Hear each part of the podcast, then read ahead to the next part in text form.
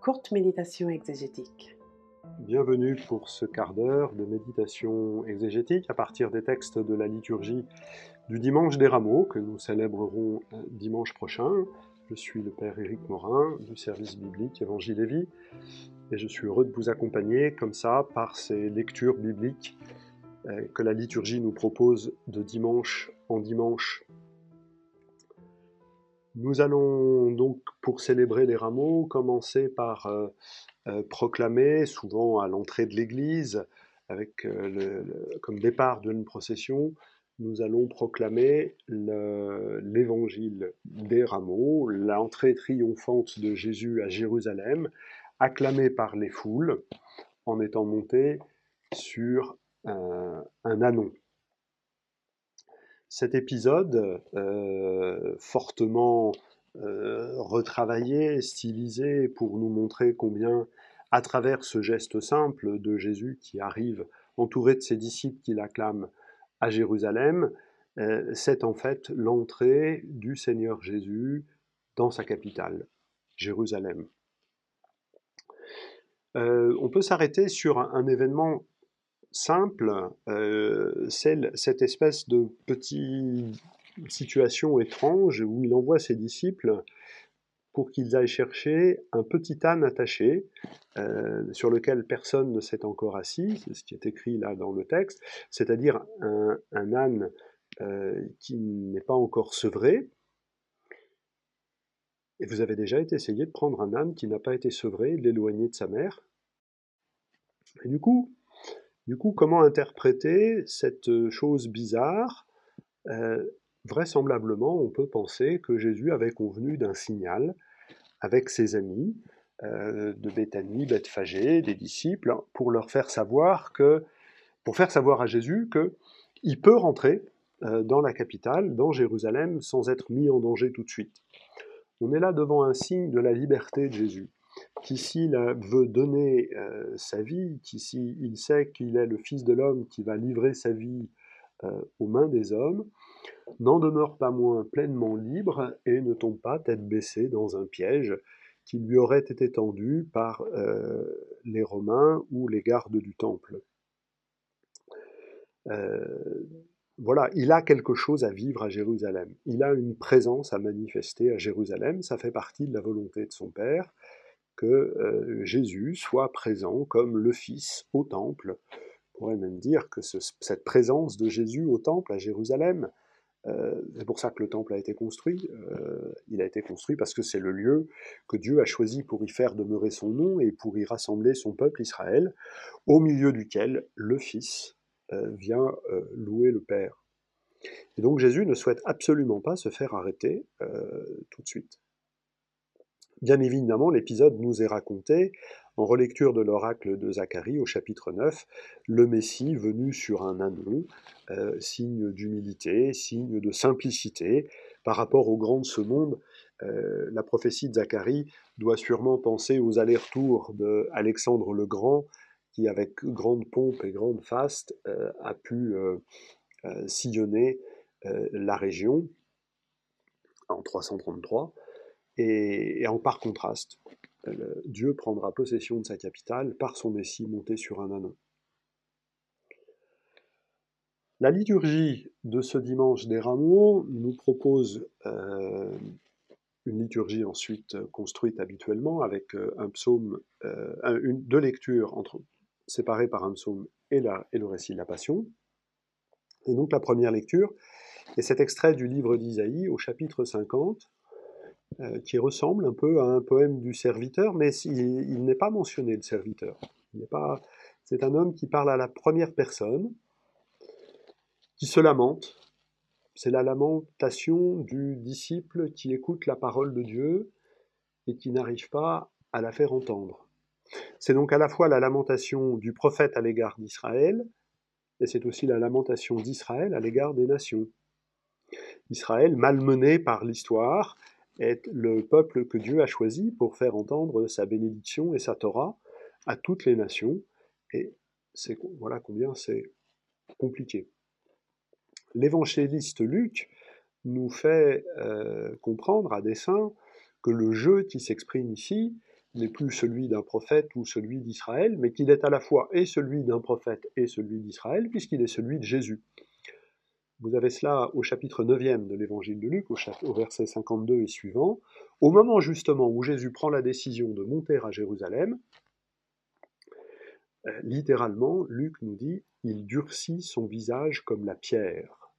Voilà exactement ce qui nous est dit à la toute euh, fin de cet oracle. C'est pourquoi j'ai rendu ma face dure comme pierre.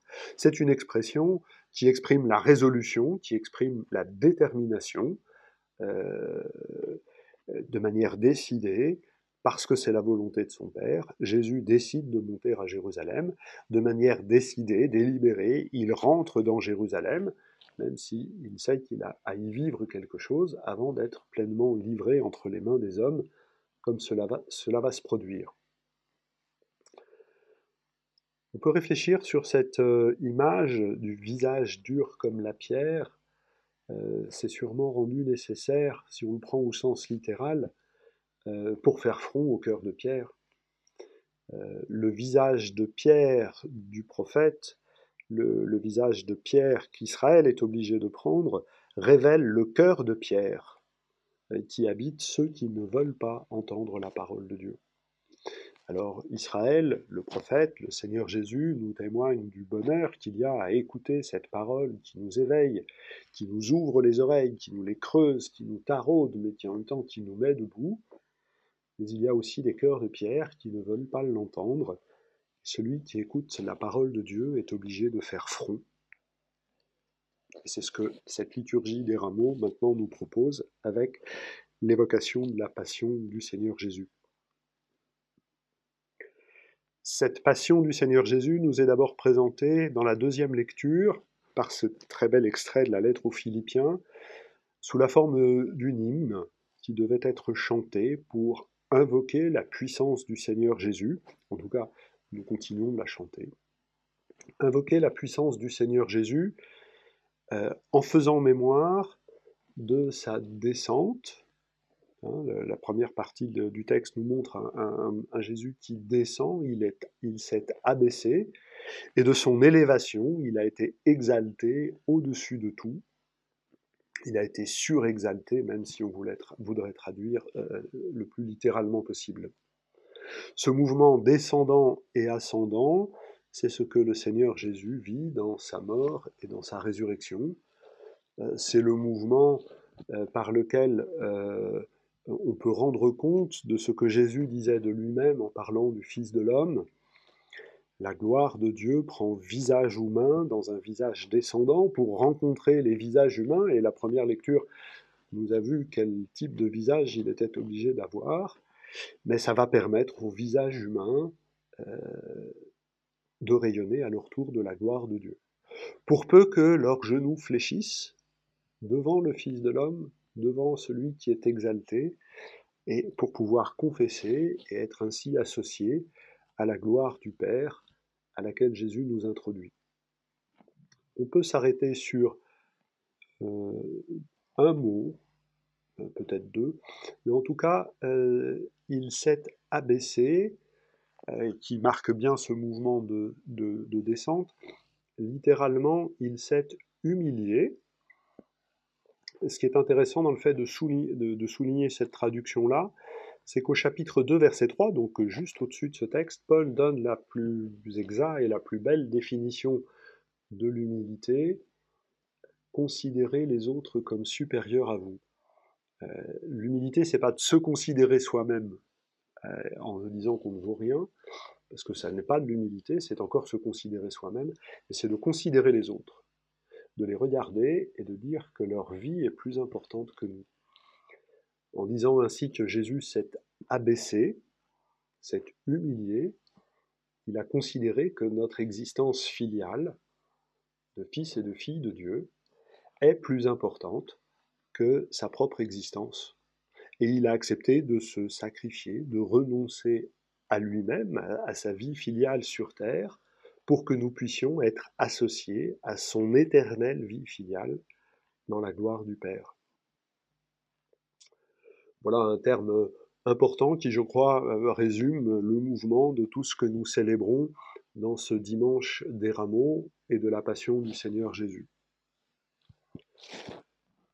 Et donc après ça, la liturgie nous propose de méditer, de lire, de proclamer euh, la passion selon Saint Luc, deux longs chapitres. On va pas tout commenter ni tout lire ensemble en quelques minutes, ça n'aurait pas de sens. Juste souligner quelques éléments qui me semblent importants de dire. Tout d'abord, les faits qui nous sont rapportés tiennent en dix lignes. Jésus prend un dernier repas, puis ensuite va prier à Gethsemane, se fait arrêter, passe devant les tribunaux juifs et romains, est condamné à, la mort, est crucifié, mis au tombeau, et on revient 36 heures plus tard et la tombe est vide. Voilà, les faits sont ceux-là. Pourquoi raconter autant de temps? Parce que euh, en proportion de texte, euh, c'est moins significatif chez Luc, mais euh, parce que c'est un texte qui est long en lui-même, mais les récits de la Passion occupent une proportion e-, extraordinairement importante par rapport à l'ensemble des évangiles. Euh, eh bien parce que chaque détail qui est rapporté est rapporté non pas pour donner une information factuelle, même si ça s'appuie sur un élément factuel, mais ça nous est rapporté pour que ça nous aide à goûter combien Jésus accepte de mourir pour nous ressusciter avec lui. C'est atteste de la liberté de Jésus. Alors une première chose que, que l'on peut souligner dans ce récit, et qui est assez bien mis en avant par le texte de Luc, c'est l'innocence de Jésus.